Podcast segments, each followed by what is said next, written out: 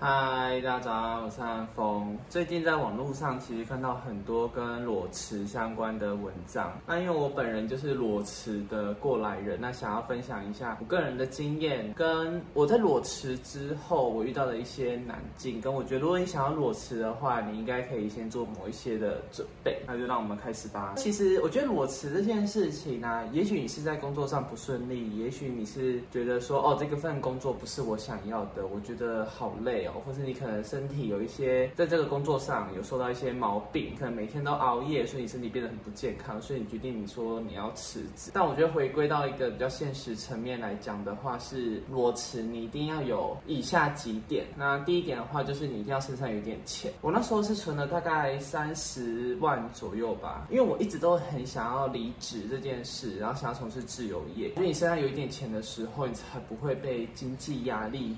逼着跑，我真的离职之后，我就发现说，我每个月要缴可能三万块的固定支出，不含吃哦，固定就三万块，三万块这样子跑。那如果你身上一块钱都没有，就是你可能身上是零存款的人，你说你要怎么的去做这件事情？我觉得是有难度的。裸辞这件事情听起来很美好，然后可能大家都跟你说，我辞职完之后每天在家里喝咖啡啊，然后生活过得很惬意。但是因为人家有钱，但如果你身上完全都没有。钱，钱甚至你身上只有一小笔钱，像我那时候可能就二三十万而已，会很痛苦，因为你你的生活压力会被钱更逼着一直前进这样子。因为我三万块、三万块、三万块扣，就是二十减三，十七减三，然后十四减三。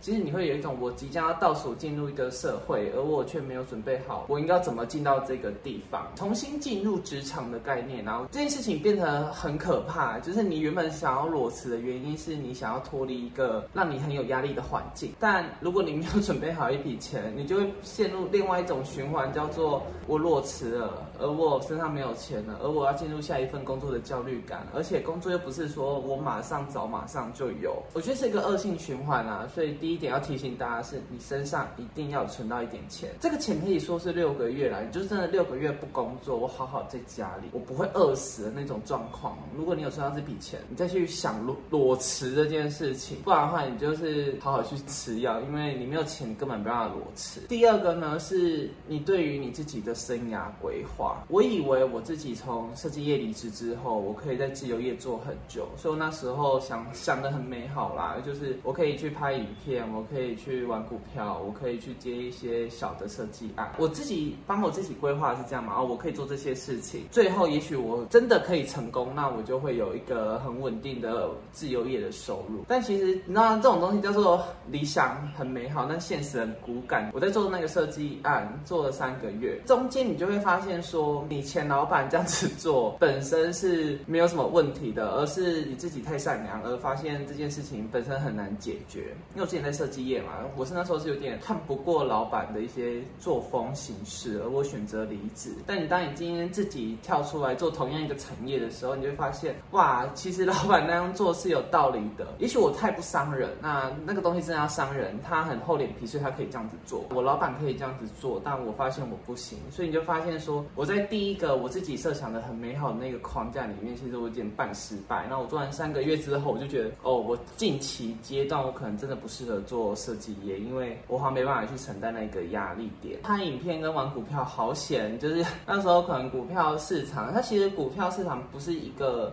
如果你想要靠股票为生，你真的好好想一想，因为股票像今年已经跌了可能两千点了吧？那你有办法去承担这一切吗？如果你的所有收入来源都是要靠股票的话，我好险是我在去年的时候，其实我那时候去算命，那算命师说不要玩，所以我今年没有玩。我虽然我少了一个收入来源，但我没有亏到很多钱。像拍影片啊，其实拍影片这件事情，可可以再开一集来讲，就是我觉得拍影片它本身有一定的难度，跟你如果你真的想要靠这个赚到钱。的话，其实没有这么简单。这些是我原本我对我自己人生的规划。其实还有一个问题点是我有遇到的，但你不一定。如果你的事业非常成功，你可能不会遇到这件事情。但因为我的工作状况变得没有很稳定之后，好，我想说我要让我自己好好休息。但你需要最后，你就会发现，其实你有点跟社会脱节。我可能每一天我都在家里，虽然你觉得喝咖啡很幸福，然后每天喝自己想要喝的咖啡，每天去自己想要去的地方，但其实这些事。是要一个行程规划的。那行程规划就会扯回去第一件事情，你有没有钱这件事情？你没有钱的状况下的时候，你就很难有一个行程规划。因为你假如我说我今天我要去蓝屿玩好了，蓝屿也是要一笔钱的，你知道吗？你说我今天我要去环岛好了，你环岛一个月一个月那个也是钱，钱是一件事情，那行程又是另外一件事情。因为我自己就没有帮我自己规划好一些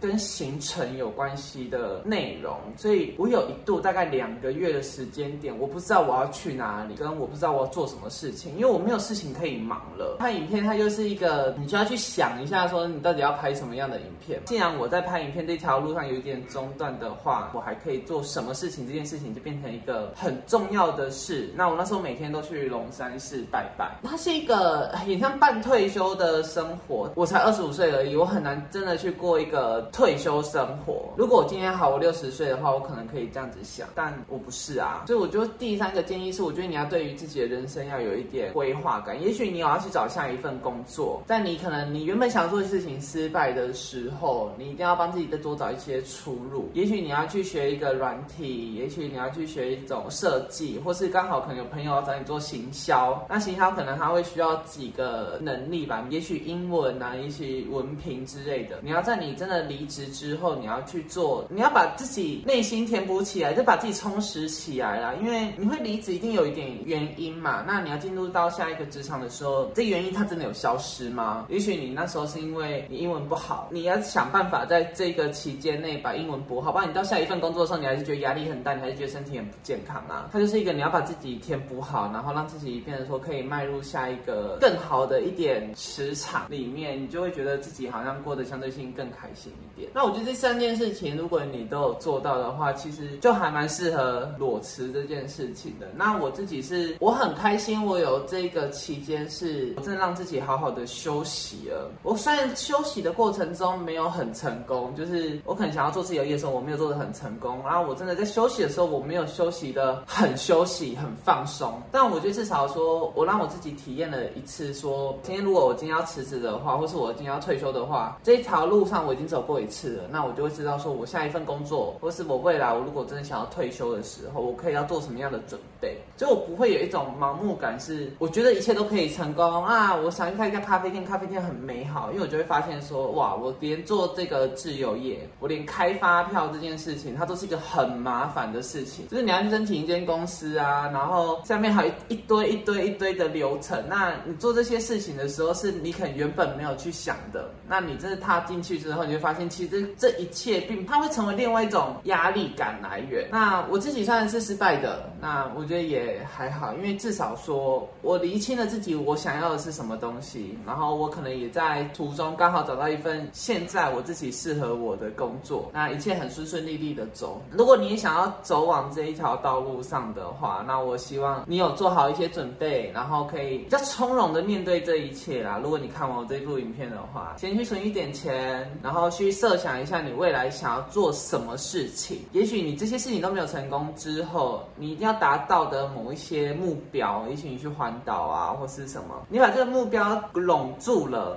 你的人生就会比较顺利一点啦。这部影片就到这边为止了。如果你喜欢我的影片的话，麻烦帮我订阅、分享、按赞。那让我们下一部影片见吧，拜拜。